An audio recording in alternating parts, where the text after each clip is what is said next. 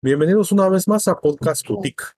Ahora estamos grabando desde una cafetería en el centro histórico de Quetzaltenango. Así que ya saben, si escuchan ahí un poco de ruido, pues se debe a lo mismo. El día de hoy vamos a tener un tema bastante interesante y se trata acerca de los espacios creativos o espacios de innovación. En este caso vamos a comenzar con algunas experiencias que hemos tenido a lo largo de nuestra carrera. Y bueno, no sé quién de los compañeros eh, nos quiere comentar algo. Ya saben, siempre me acompaña Edwin Sack y Omar Takam. Entonces, no sé quién quiere comenzar, compañeros. Yo creo que vamos a darle el espacio a Omar, que es el que ha tenido a su cargo la gestión de, algunos eventos que tienen que ver con espacios creativos e innovación. Y pues después iremos comentando los demás a ver qué tal nos ha ido con eso. Entonces, Omar, que se den la palabra. Sí, está bien. Bueno, nosotros como tal, como programa CUTIC, hemos estado trabajando en varios eventos de, este, esta categoría. Tenemos el más popular que sería Innovatón. Lo hemos realizado por dos, eh, dos años consecutivos y ahí lo hemos tenido que dejar de hacer por temas de la pandemia y todo eso. ¿Qué es lo más remarcable que yo veo a través de realizar este tipo de eventos? Es la falta o el bloqueo que existe en las personas a la hora que se les pide que realicen ciertas acciones o ciertos ejercicios que los ayuden a desenvolverse de una forma más creativa. Esto yo considero que se debe a, a los temas de educación, a las formas en las que las personas son educadas desde el colegio, que son espacios que directamente se enfocan a que las personas aprendan cierto volumen de datos más allá de cómo los pueden llevar a una aplicación, porque también recordemos que gran parte de la creatividad la podemos desarrollar a la hora de que nosotros nos ponemos a experimentar con los conceptos y con los nuevos datos que vamos adquiriendo. Entonces, creo que de momento es lo más importante que tengo ahorita en mente. Si yo, se me ocurre algo más, se los voy comentando.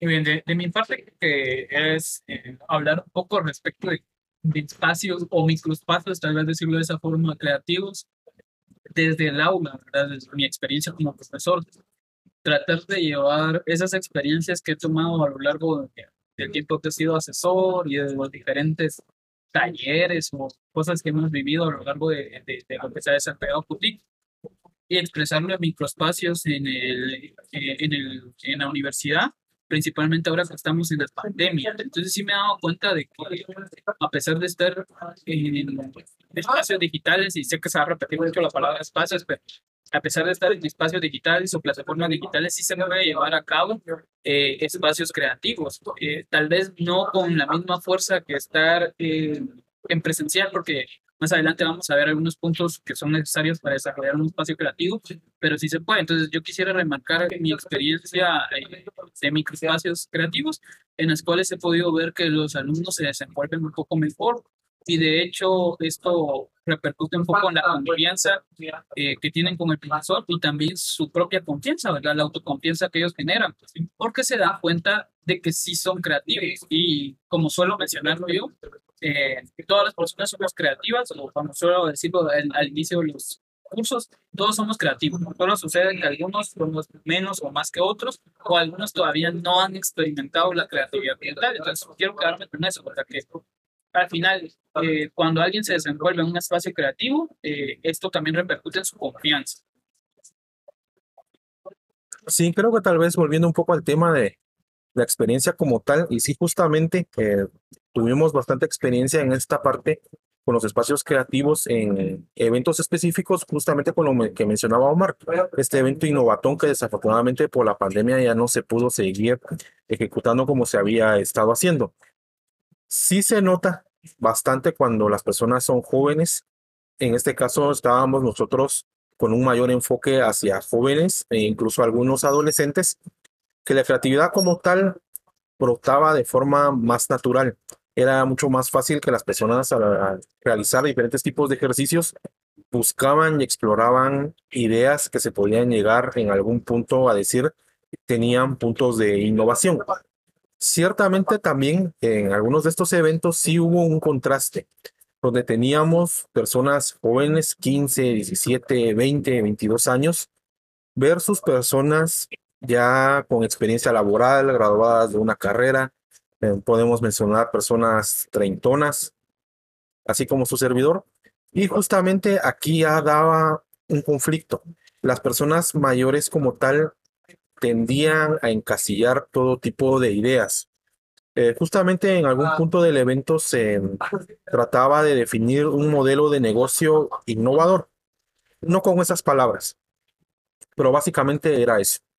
Como tal, los jóvenes pues empezaban a idear nuevas cosas, eh, cosas que habían visto por ahí, otras que se les habían ocurrido, combinaciones de ambas, pero venía eh, esta persona ya mayor y por la misma, no sé si decirlo así, autoridad que le daba su edad, empezaba a guiar a los demás. ¿Y a cómo era que los guiaba? Ah, bueno, miren que si es un negocio, tiene que tener una entrada, tiene que tener una secretaría, tiene que tener un gerente, tiene que tener un área de producción. Y lo encasilló todo dentro de un proceso administrativo tradicional. Si bien, por supuesto que la administración tradicional ha ayudado bastante en cuestiones económicas y de empresarialidad como tal, aplicarlo en un contexto meramente creativo y de innovación empieza a limitarlo. Cuando estamos en un proceso así, creo que sí definitivamente no pueden haber personas que traten de influir o de imponer cuestiones tradicionales en este tipo de, espacios. Una vez dicho esto, y justamente mencionándolo acerca de estas áreas, ¿qué me podrían mencionar? Ya comenzamos con, con Edwin. ¿Cómo han visto, cómo visualizan, eh, qué experiencias han tenido en cuanto al espacio como tal? ¿Cómo tendría que ser ese espacio ideal para la creatividad e innovación? Eh, bien, esto, este punto es bastante importante, ¿verdad? Porque así creo que podemos hablar de muchas cosas. Eh, primero me gustaría separar espacios creativos de ambientes creativos, ¿verdad? que eh, no son lo mismo, pero ambos van de la mano y creo que es uno de los puntos con los que quiero iniciar. Para crear un espacio creativo, eh, lo inicial es tener un ambiente creativo. Y cuando hablamos de un ambiente creativo, me refiero a, principalmente un ambiente de interacción, en donde no se dé este fenómeno que Ángel acaba de mencionar, que la experiencia lidere pero no lidere bajo una guía, sino lidere eh, bajo implantar eh, ideas preconcebidas, basadas en, aspectos tradicionales, posiblemente. Entonces, el ambiente creativo es este espacio en el que no se juzga, en el que se está abierto a la multiculturalidad, a, y a las múltiples ideologías que se puedan expresar dentro del grupo. Primero me gustaría comenzar con ese punto, ¿verdad? Es importante tener ese espacio porque si limitamos aspectos de la cultura de una persona o la ideología de una persona y no la escuchamos desde ya, ahí estamos limitando la creatividad, porque al final de cuentas lo bonito de la creatividad y la innovación es que puede ser abordada desde, desde distintas experiencias. Y eso es un punto a favor, de hecho, el psicólogo Matlow menciona, ¿verdad?, de que uno de los pasos primerizos para sentirse cómodo con la creatividad es sentirse cómodo con un ambiente creativo y, por ende sentirse cómodo en un espacio creativo, ¿verdad? De hecho, el educador Ken Robinson lo menciona también, ¿verdad? El primer paso para que un estudiante, un profesor o un, un trabajador, una persona que labora, eh, sea creativa, es sentirse cómodo en un espacio creativo. Y ahí va mi segundo punto, la comodidad. Sabemos que eh, muchas personas cuando, y esto creo que tal vez lo va a tocar Omar y, y Ángel un poquito más adelante de lo de mí, y no voy a abordar muchos puntos porque voy a dejarle espacio a los compañeros también para que aborden, y me gustaría que tal vez Ángel, que estuvo conmigo eh, asesorando algunas eh, tareas de innovación, y, y, Omar, que lo vio desde lejos, fuera de, de, del asesoramiento, lo puedan comentar más a detalle, pero otra cosa es la comodidad. Lo que sucede es que muchas personas, eh, cuando hacen su transición de la, de la niñez a la adolescencia, pierden el sentido de comodidad con las cuestiones creativas. Es decir, la escuela, la cultura y diferentes aspectos que más adelante voy a abordar eh, hacen que uno se limite a sentirse cómodo con la creatividad. Entonces, ¿qué pasa? Me da miedo, eh, no quiero expresar, ¿qué van a decir de mí? Yo no sé hacer esto, esta idea suena muy loca, eh, creo que es algo tonto, y desde ahí también empezamos a limitar. Entonces, me quiero quedar con dos puntos para, para iniciar un buen espacio creativo. Primero, el ambiente y segundo, la comodidad con la creatividad. como guías de creatividad o si nosotros mismos estamos queriendo implementar un espacio para nosotros o para alguien más, debemos de soltar eh, ese, ese sentido de incomodidad y si somos guías debemos de invitar a la persona que se sienta cómoda con el espacio creativo. ¿Cómo podríamos hacer eso? Pues dando primeros pasos, ¿verdad? Eh, haciendo pequeños ejercicios, demostrándole que lo que haga o que las ideas que coloca son válidas, son, son importantes y de ellas se puede extraer algo, ¿verdad? Eso es lo, lo más importante. Creo que son dos puntos base para empezar a crear un espacio creativo. Y yo creo que le dejo el espacio a Omar. Sí, respondiendo a lo que decías de cómo se desarrollan estos espacios creativos y cómo se desarrollan estos ejercicios creativos, que nos pueden ayudar a llevar a desarrollarnos algún tipo de innovación, sobre todo en procesos de emprendimiento. Yo, a mí me ha tocado verlo, pero desde lejos, como alguien completamente externo, eh, cuando se está desarrollando este proceso. Y justamente es una pregunta que les quería lanzar más adelante, pero me voy a adelantar un poco. Y es el tema de por qué se necesita desarrollar la creatividad específicamente en los momentos del proceso de emprendimiento. Esto puede llegar a causar varios problemas y uno de ellos es el bloqueo de la persona. Una persona que no está abierta a esto, una persona que tiene que lidiar con todos los problemas que tiene su emprendimiento, entre otras cosas. Entonces, tratar de meter ese proceso de creatividad y quererlos volver creativos e innovadores durante un proceso de incubación o de preincubación es muy complicado, sobre todo porque la creatividad en sí debería de ser ejercitada como un músculo. Y podemos tomar como ejemplo el tema de cuando nos ponemos con sobrepeso, cuando tenemos sobrepeso. Y las personas piensan que con un par de píldoras vas a bajar de peso y se arregló el problema. O sea, ¿cuánto tiempo te llevó a estar con ese sobrepeso y en cuánto tiempo lo vas a bajar? Y lo mismo pasa con nuestro cerebro. ¿Cuánto tiempo no has sido creativo y en cuánto tiempo te proponen que lo tenés que desarrollar y que te vas a volver un crack en eso? Entonces, yo me quedo con esa parte respondiendo a lo que mencionaba Edwin. No podemos esperar que una persona sea completamente creativa en tan poco tiempo. ¿Y a qué nos lleva esto? En la mayoría de casos, específicamente en una cultura como la que es de Guatemala o incluso en Latinoamérica, que muchas personas se bloqueen, que se incomoden o incluso puedan causar deserción durante estos procesos de formación empresarial. Ahora, cerrando el paréntesis, y volviendo a lo que mencionaba, la pregunta que hacía Ángel en un inicio, yo creo que lo que ha dicho Edwin es muy acertado. Me gustaría complementarlo de una forma bastante resumida. Yo les recomendaría que lean un libro, un libro que es muy interesante y mucho mejor aún, es gratuito y se llama 101 claves para la innovación. Es una belleza de libro, está muy bien especificado si bien es cierto que se basa en explicarnos cómo trabajar productos innovadores o cómo desarrollar estos productos innovadores en base a design thinking, tienen muchos conceptos que son aplicables a toda la terminología de creatividad o a la disciplina de la innovación. Nos menciona cómo se desarrollan estos perfiles innovadores. Ellos lo definen como un perfil T, el perfil ideal que todo innovador debería de tener. Y nos dice que es una persona que tiene un gran conocimiento en una materia pero que también tiene un alto nivel de creatividad y desarrollo de habilidades blandas. Porque si tiene estas habilidades blandas, cuando alguien hable sobre sus ideas, no va a ser reactivo, va a poner atención, puede cambiar y van a construir juntos algo, algo que les puede llevar a que sea un producto, un servicio que tenga mayor impacto en el mercado. También nos menciona cómo podría ser el lineamiento de estos espacios. Por ejemplo, y como dato curioso, tenemos el tema que el área donde vamos a hacer nuestras lluvias de ideas no tiene que estar más alejado que 10 segundos de la cocina. ¿Por qué se debe esto? Porque las personas generalmente cuando están en un estado de tranquilidad, un estado de relajación, están comiendo, tienen ideas. Y esas ideas generalmente van a tardar 10 segundos en comenzarse a diluir. Y es por eso que tiene que estar no muy lejos de la cocina. Son datos muy interesantes y que es un libro muy, muy, muy interesante que yo recomiendo que, que lo lean todas las personas que estén interesadas en estos temas. Sí, definitivamente creo que ya los compañeros han explicado bastante bien acerca de estos espacios. Creo que tal vez solo como un punto a agregar, podría decir que no solamente, al menos para mí, lo ideal sería no estar solamente en un espacio de innovación con una o dos personas, En esta parte sí considero que tiene que ser un espacio abierto a mucho más público, aunque las personas en ciertos puntos estén desarrollando procesos individuales. Sí nos tocó ver muchas veces que diferentes procesos o diferentes retos en ese tiempo así los trabajábamos.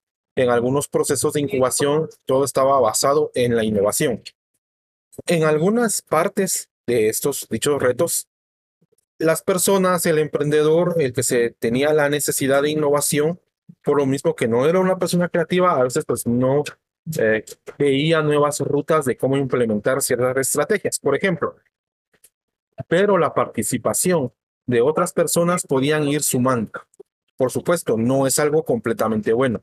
Muchas veces habían personas muy creativas que querían aportar a la estrategia, eh, no imponían, solo hacían comentarios y la persona al salir de su zona de confort o al salir de su ideación principal, se tornaban, en el mejor de los casos, reactivas. Y muchas veces habían personas que ya empezaban a tener posturas un poco agresivas, porque simplemente las demás personas, los demás participantes, no congeniaban directamente con ellas. Al final, al haber también mucha participación, la persona, aunque caiga en un estado de estos eh, que se podría decir que no, es, no son correctos, la misma presión del grupo lo ayuda un poco a sobrellevar ese proceso de innovación. Por supuesto, tiene que haber una persona a cargo de todo esto para saber hasta qué punto se puede llegar, porque si no, como lo ha mencionado Omar también, las personas después de una sesión donde definitivamente se sintieron completamente incómodos, la persona pues definitivamente no va a regresar. Tienen que haber diferentes límites donde la persona que va guiando el proceso pues pueda ir diciendo hasta aquí llegamos o vámonos por otro lado y evitar también ese tipo de, de roces como tal. Ahora bien, entre todo esto, ¿alguna experiencia en particular que hayan visto cuando alguna persona se bloquea o alguna persona ya comienza a ver este, ese cambio hacia la creatividad, algo que hayan visto y que nos lo puedan comentar. Sí, yo eh, me gustaría comentar dos fenómenos que he visto que están muy marcados con el desarrollo creativo. Eh, uno de ellos es la autoconfianza comunicacional al inicio, ¿verdad? Lo he podido observar tanto en mis alumnos como en algunas personas con las que hemos interactuado con procesos creativos. Y es que de por sí la creatividad a nivel de emociones tiene un gran impacto.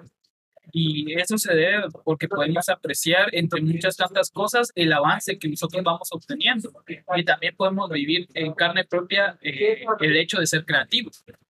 Ya que eh, cuando una persona se empieza a sentir cómoda con esos espacios creativos y por ende con la creatividad, porque si no es uno, no puede ser otro, eh, empieza a darse cuenta del avance que ha tenido y también empieza a percibir distintas cosas desde el punto creativo y eso genera una autoconfianza. Y esa autoconfianza también es un ciclo que se retroalimenta porque a mayor confianza de una persona mayor interacción en los procesos creativos. Entonces creo yo que es un punto a, a tener en cuenta, ¿verdad? Las personas empiezan a tener confianza, empiezan a opinar, empiezan a tirar ideas, incluso poco a poco lo van haciendo fuera de los espacios creativos, en espacios creativos, y eso es algo muy interesante. Pero eso solo se da, como lo dijo Omar, ¿verdad? Esto de la creatividad es como un músculo, solo se da ejercitando la creatividad y haciéndolo sentir cómodo en distintos espacios creativos. Otro aspecto importante a resaltar es que empezamos a ver que las personas empiezan a tener distintos enfoques para resolver problemas. Y bueno, esto viene dado por el mismo hecho de la creatividad y la innovación como tal, ¿verdad? Que, que busca en ciertos aspectos Pero es interesante ver cómo ciertos emprendedores empiezan a, por ellos mismos, empiezan a generar otros enfoques, empiezan a ver otras cosas y ya no se quedan con lo tradicional que esperarían hacer siempre, ¿verdad? Eso lo, lo he podido observar con algunos emprendedores que incluso tomaron iniciativas. Y me gustaría resaltar a una emprendedora eh, que, tenía que tiene un negocio de helado, ¿verdad? Que le dimos ciertas herramientas y, pudimos observar que ella empezó a tener eh, distintos enfoques para crear marketing. Y eso está, está bastante bien, ¿verdad? Porque al final de cuentas se ve que los procesos creativos eh, sirvieron ya sea como base, como par de aguas o como algún trampolín pequeño para que ella pudiera tener otro enfoque, ya que eh, pues su enfoque inicial era un poco tradicional, ¿verdad? A pesar de que tenía componentes de innovación en su perfil, esto lo ayudó bastante. Entonces quiero resaltar esas dos cosas. Primero, la autoconfianza, que creo que es el punto más importante. Y segundo, eh, poder ver eh, desde otros enfoques ciertos problemas. Tal vez en un inicio no esperen que eso sea así de la nada, ¿verdad? No esperen que desde la primera sesión ya empiecen a ver el mundo diferente o empiecen a generar la confianza. Pero lo digo mal nuevamente, creo que fue una excelente analogía. Es como el músculo, es como el ejercicio, ¿verdad? Conforme vayan ejercitándose, así van a ir viendo su creatividad, así como cuando nos ejercitamos, no, la primera semana ya tengo músculo, de hecho me duele cuando me ejercito las primeras semanas y no lo he hecho, o sea, me duelen los músculos. Lo mismo pasa con la creatividad, las, las primeras veces me siento incómodo, pero eso se debe a que estoy rompiendo mis barreras culturales y las barreras culturales son al mismo tiempo barreras de creatividad e innovación. Entre ellas, pues puedo mencionar lo que es la cultura del conformismo, la discriminación y la represión hacia el cambio, y también podemos ver la creatividad a la deriva. Eh, no me voy a extender mucho en esto, pero solo voy a mencionar un poco para que sepan más o menos a qué me refiero y que ustedes mismos analicen si están rompiendo o no estas barreras y si su proceso creativo que están llevando en persona o alguien los está guiando realmente está siendo efectivo. Por ejemplo, la cultura del conformismo a nivel latinoamericano, ¿cuántos nos han dicho no, hombre, eso ya está hecho. O vos qué estás diciendo si eso no me parece. O no, la, la cultura de no, no hagas esto, no hagas aquello, no digas esto, no digas aquello, no penses en esto, o lo que vos estás diciendo no tiene sentido. Esa es la cultura del conformismo, quedarnos con lo que ya tenemos, conformarnos. Yo sé que todos lo hemos vivido en algún momento. Está la discriminación y la represión. Aquí podemos ver la negación de la cultura, la negación de las ideas vistas desde otra cultura, otra ideología o otras experiencias. A veces, y esto es algo que debemos de tener en cuenta, limitamos las ideas que no vienen desde, desde lo que hemos vivido nosotros, en nuestro sector, y eso no debe ser así. Entonces, esa cultura también se vive, y por último, la creatividad la deriva. ¿Y qué significa esto? Que todo es creativo, sea, a todo le llaman creatividad, a todo le llaman innovación. Me recuerdo, y esto los compañeros lo pueden confirmar, que preguntamos una vez, eh, o entre las preguntas había si eran creativos o innovadores, y alguien dijo que sí, porque aplicaba tecnología. ¿Y qué tecnología? Excel, Word y la nube. Y miren, aplicar tecnología no sea creativo, sinceramente ya es una necesidad. Ni siquiera es ni siquiera decir que estamos haciendo el cambio, es una necesidad. Desde el minuto uno que creamos una empresa debemos de saber, o un emprendimiento, saber que aplicar tecnología es necesario para poder subsistir. Entonces, la creatividad a la deriva es creer que todo es creativo cuando no es así, creer que todo es innovador cuando es así. Entonces, hay que tener un poco de cuidado y resalten que cuando rompamos estos tres puntos o vayamos rompiéndolos poco a poco, ahí ya estamos acercándonos a la creatividad. Sí. Respondiendo a la pregunta que decía Ángel, tal vez me va a salir un poco de la pregunta en sí. Lastimosamente, a mí lo que más me ha tocado ver es bloqueos personas, emprendedores que llegan y como en la mayoría de casos me tocaba verlos de forma externa y no participando dentro de los procesos, pues podían dedicarme más a ver cómo era el comportamiento de los emprendedores, porque por diferentes motivos también era importante ver cómo ellos respondían a estas metodologías. Y como lo he mencionado, tristemente muchas personas se bloquean y no se sienten cómodos. Lo hacen de una forma porque ya quieren salir de eso.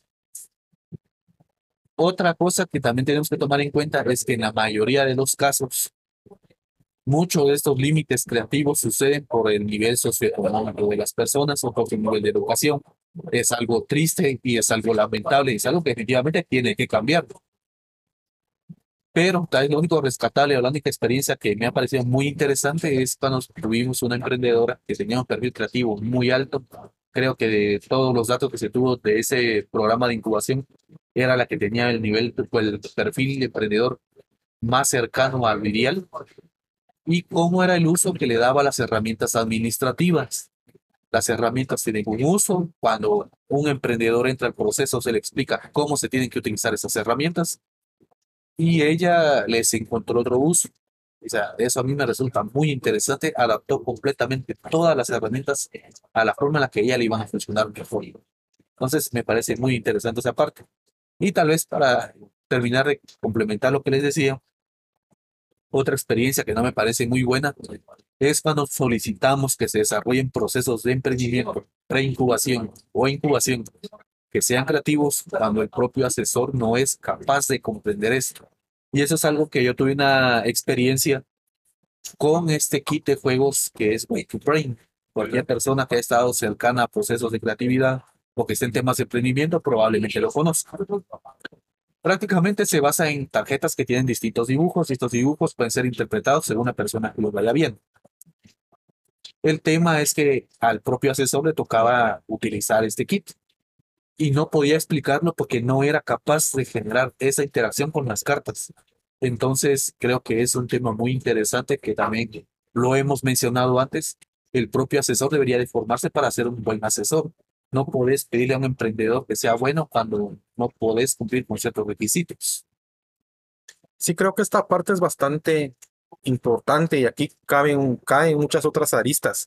Eh, justamente hace algunos años estaba trabajando un proceso de, de preincubación, dentro de cuál eran requisitos que daba la persona, pues que al final, la organización que al final pues lo estaba patrocinando todo, que los emprendimientos como tal tenían que ser en su mayoría creativos e innovadores.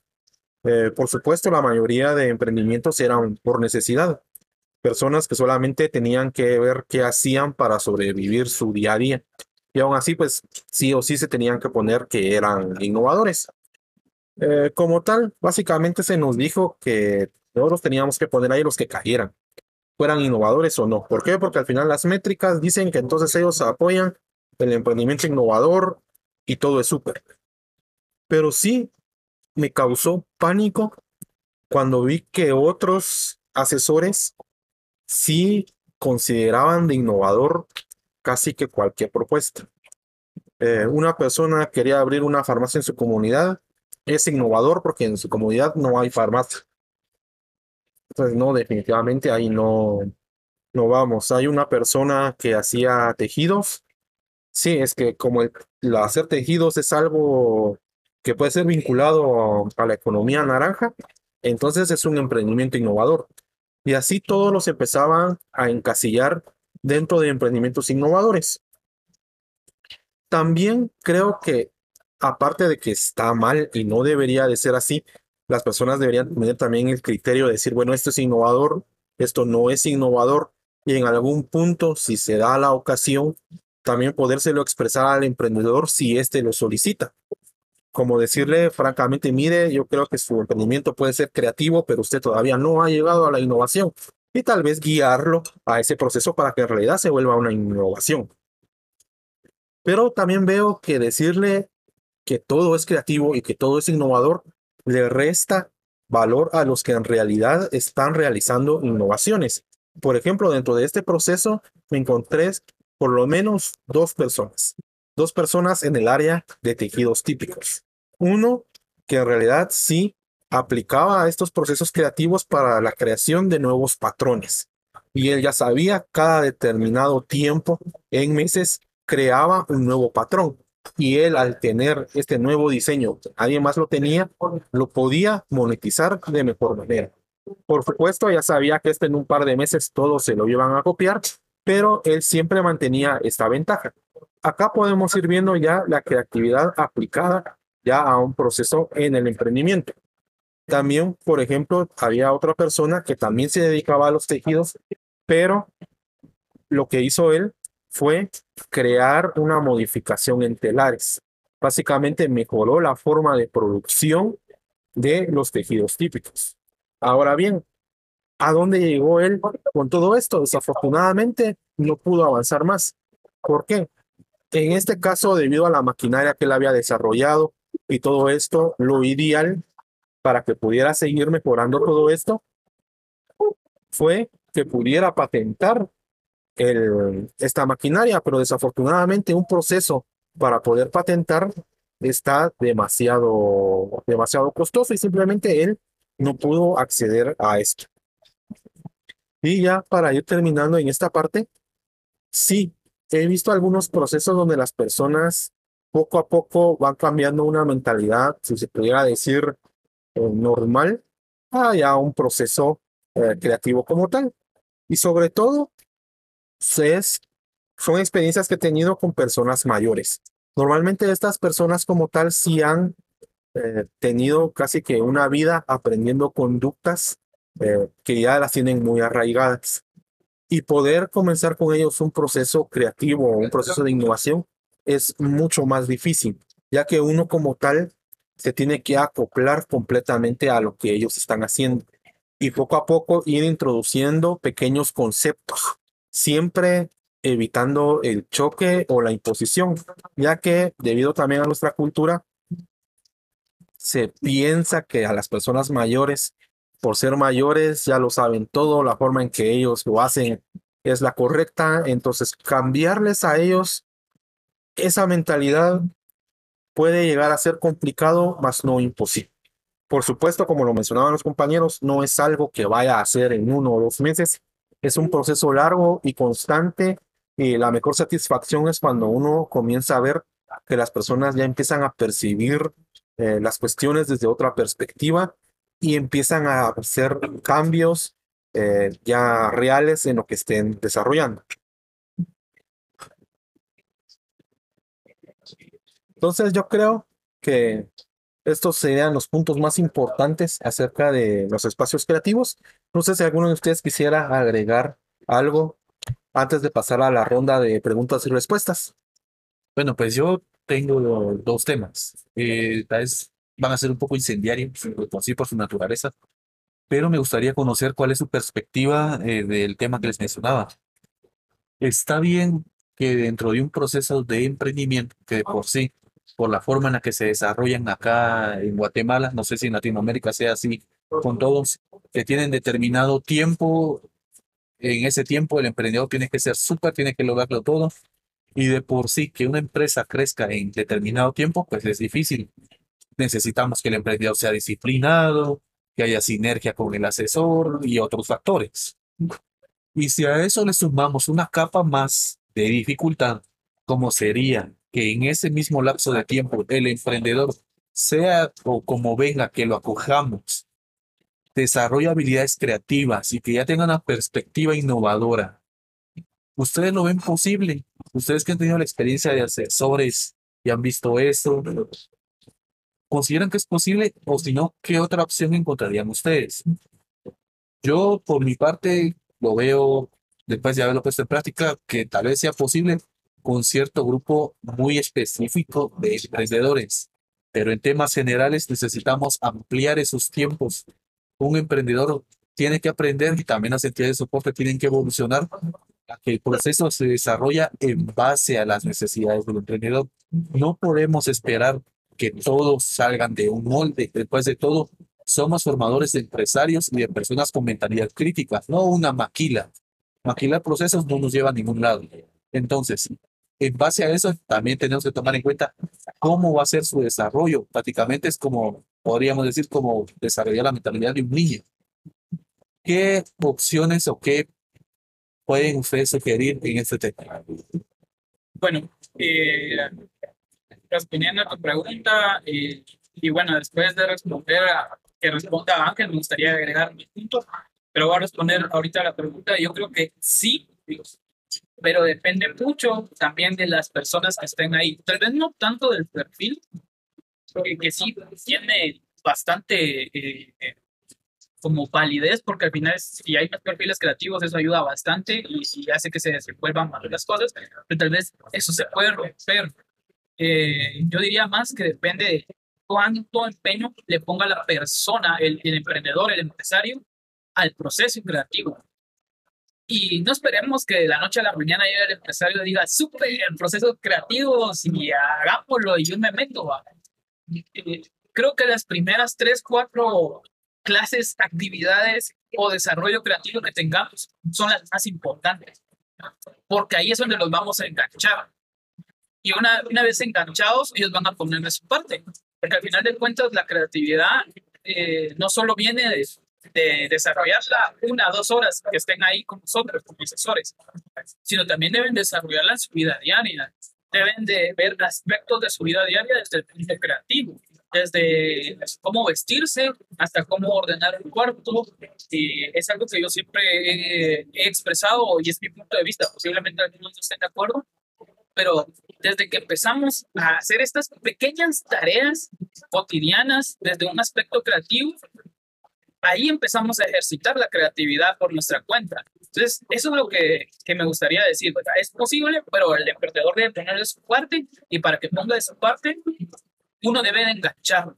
Y para engancharlo debe tener procesos creativos que sean amigables a todos, que el emprendedor reciba este ambiente creativo que ya lo mencioné y que aparte de eso se sienta cómodo y acogido con lo que expresa al momento de estar desarrollando los espacios creativos.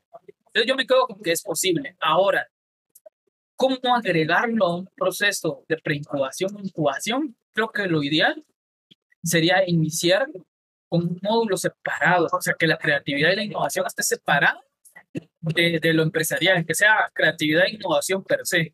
Y después este se vaya agregando poco a poco conforme se vayan moviendo en los distintos aspectos del emprendimiento.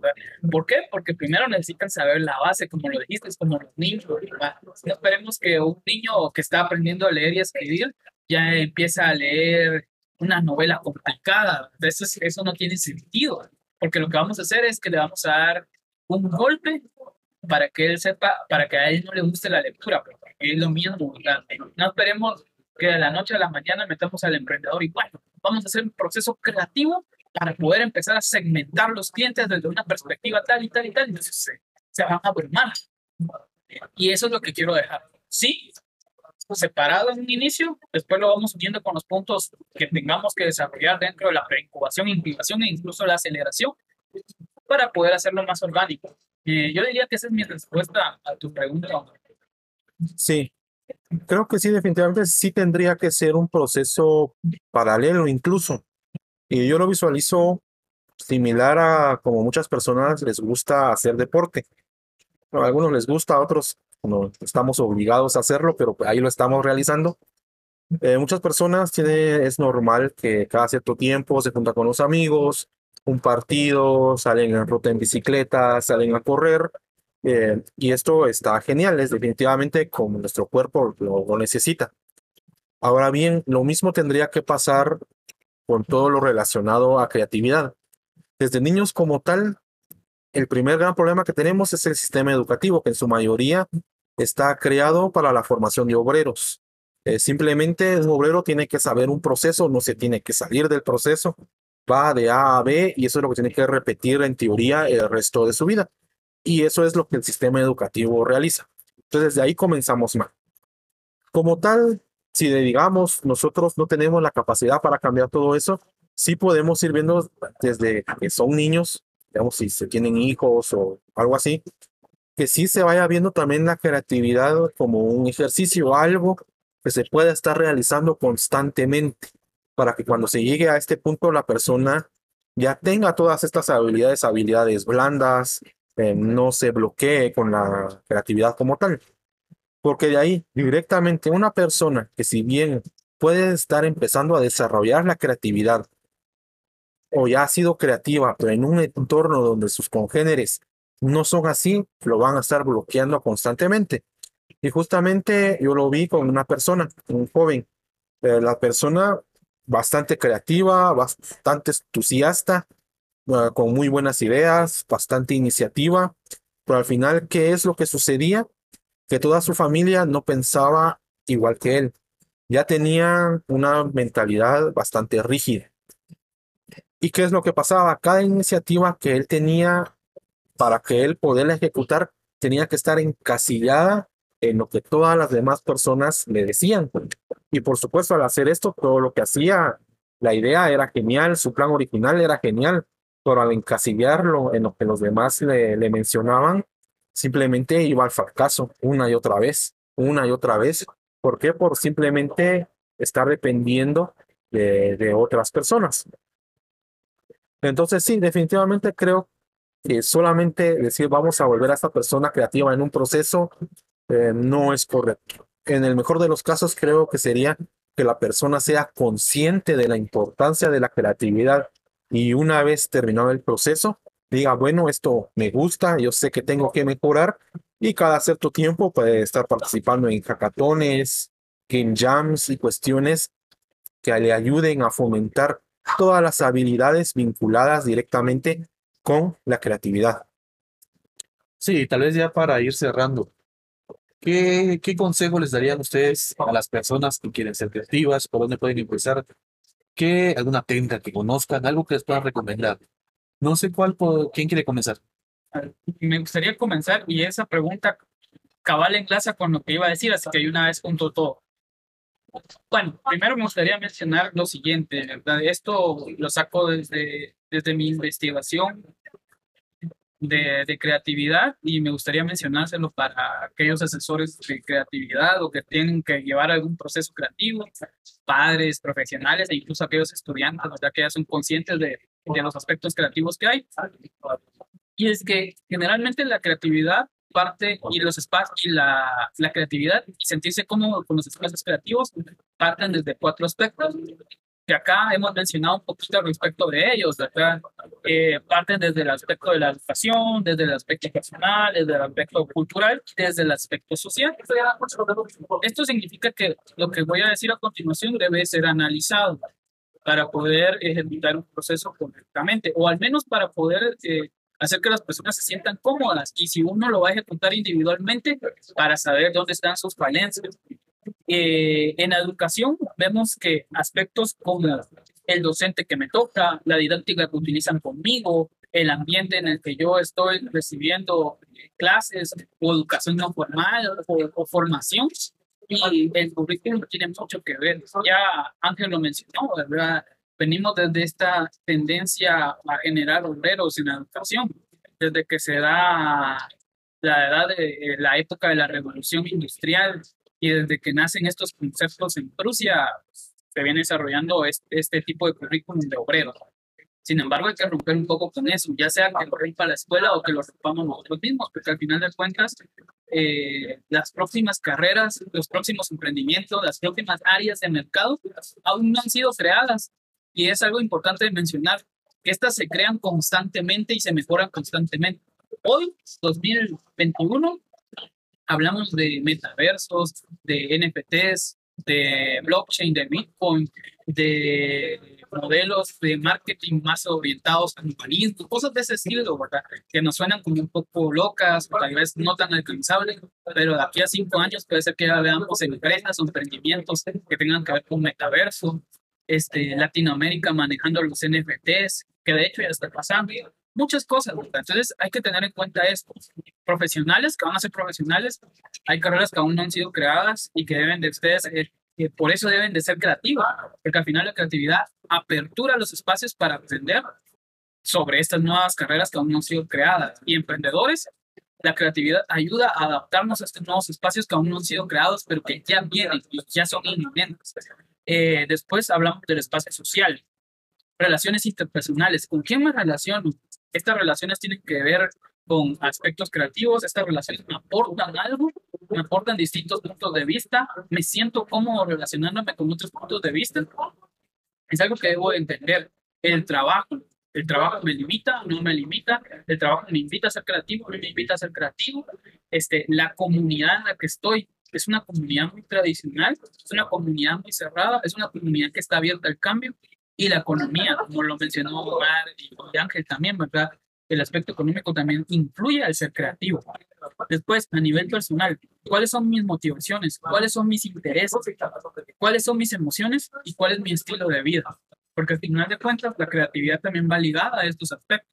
Si me siento mal, si me siento triste, si me siento deprimido, si eh, tengo ansiedad, esto no aporta y no ayuda eh, realmente a, a, desarrollar mi creatividad. Puede ser que algunos hablen al respecto de que a veces esto puede llegar a ayudar, pero realmente desgasta. Y es mejor no utilizar esto para ser creativos, es mejor utilizar emociones positivas o sentimientos positivos para la creatividad y el estilo de vida. Si yo vivo un estilo de vida tradicional, y no me refiero a, a ideológicamente, sino a que me mantengo haciendo lo mismo, a que no me aperturo, a que no cambio mi forma de hacer, mi rutina. me voy a quedar encasillado, como lo mencionó Ángel en su ejemplo, ¿verdad? Encasillar las cosas. Y al final el aspecto cultural, la familia tiene mucho que ver. El ambiente cultural en el que me desarrollo, mi identidad cultural y mis experiencias. Porque hay un mito que, que muchos tienen y creen que, que la identidad cultural eh, limita la creatividad, cuando realmente estamos así.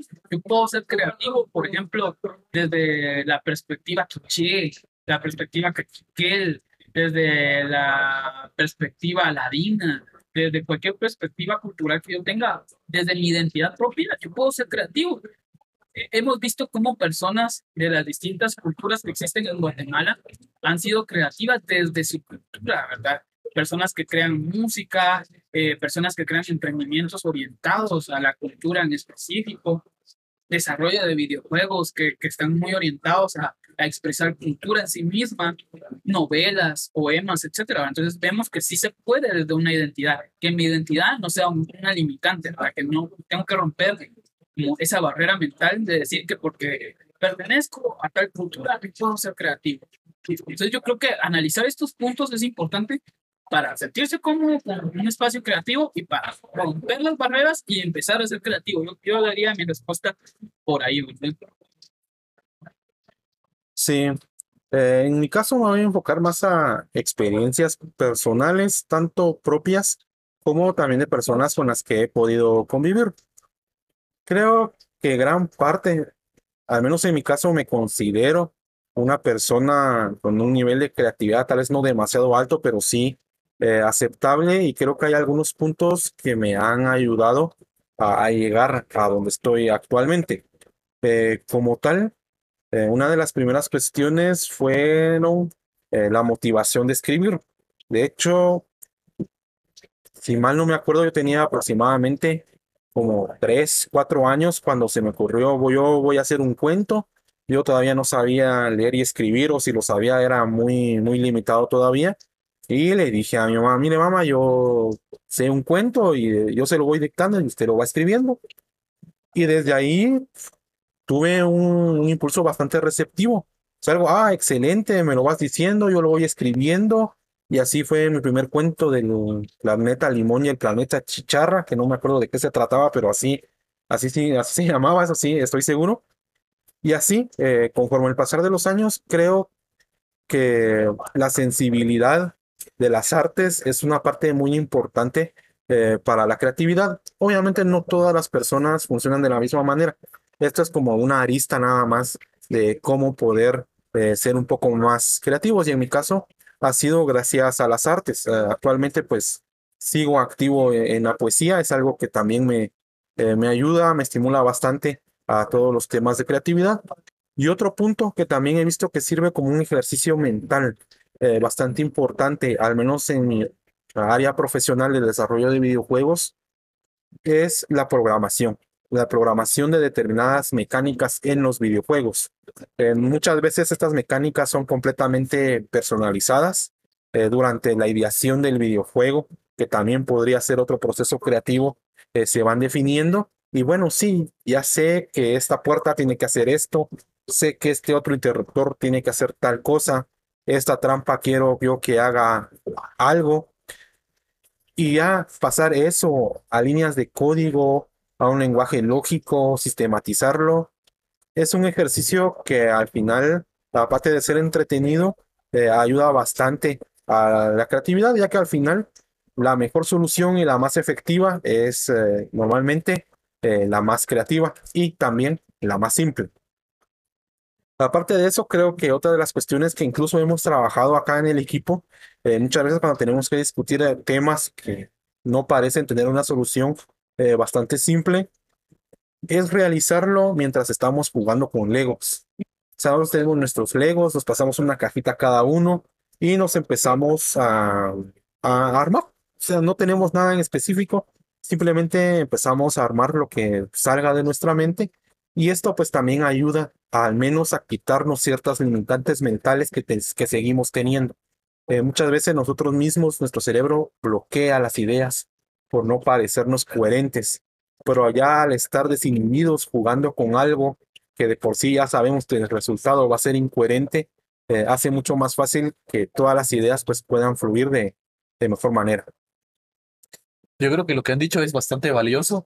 Eh, no me puedo extender mucho más porque creo que sería redundante. Tal vez solo hablar y también mencionarles el tema que la creatividad es considerada, según Edward de Bono, un pensamiento lateral. Quiere decir que es algo que siempre nos va a acompañar y que va a estar con una tarea en segundo plano. Sobre esto también podemos hablar de lo que serían las tres Bs, que sería baño, o sea, es en inglés, pero va a ser en español. Sería baño, el bus y la cama. Si ustedes alguna vez cuando se están dando el duchazo se les vienen buenas ideas, es debido a eso, porque esos son los tres espacios que propician más para que se desarrolle o se estimula más nuestro pensamiento lateral.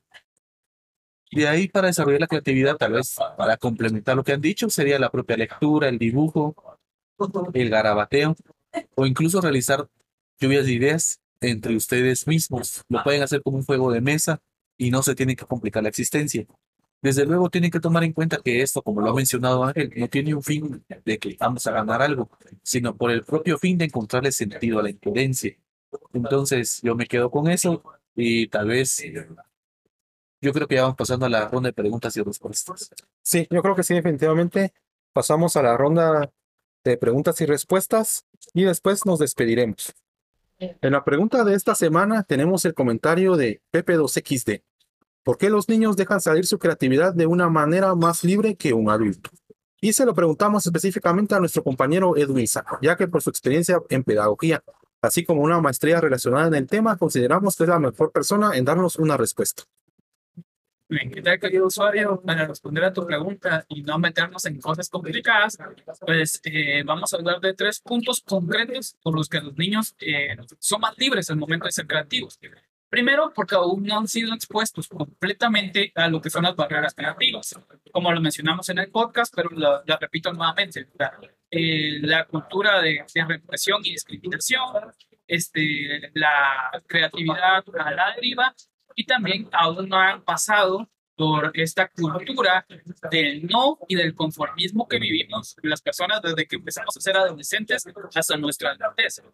Por ello, aún no están reprimidos eh, por estas barreras que, que se van imponiendo cuando vamos creciendo y cuando vamos pasando los distintos grados educativos y las distintas interacciones sociales que tienen un niño de 8, un adolescente, un joven adulto, hasta la adultez.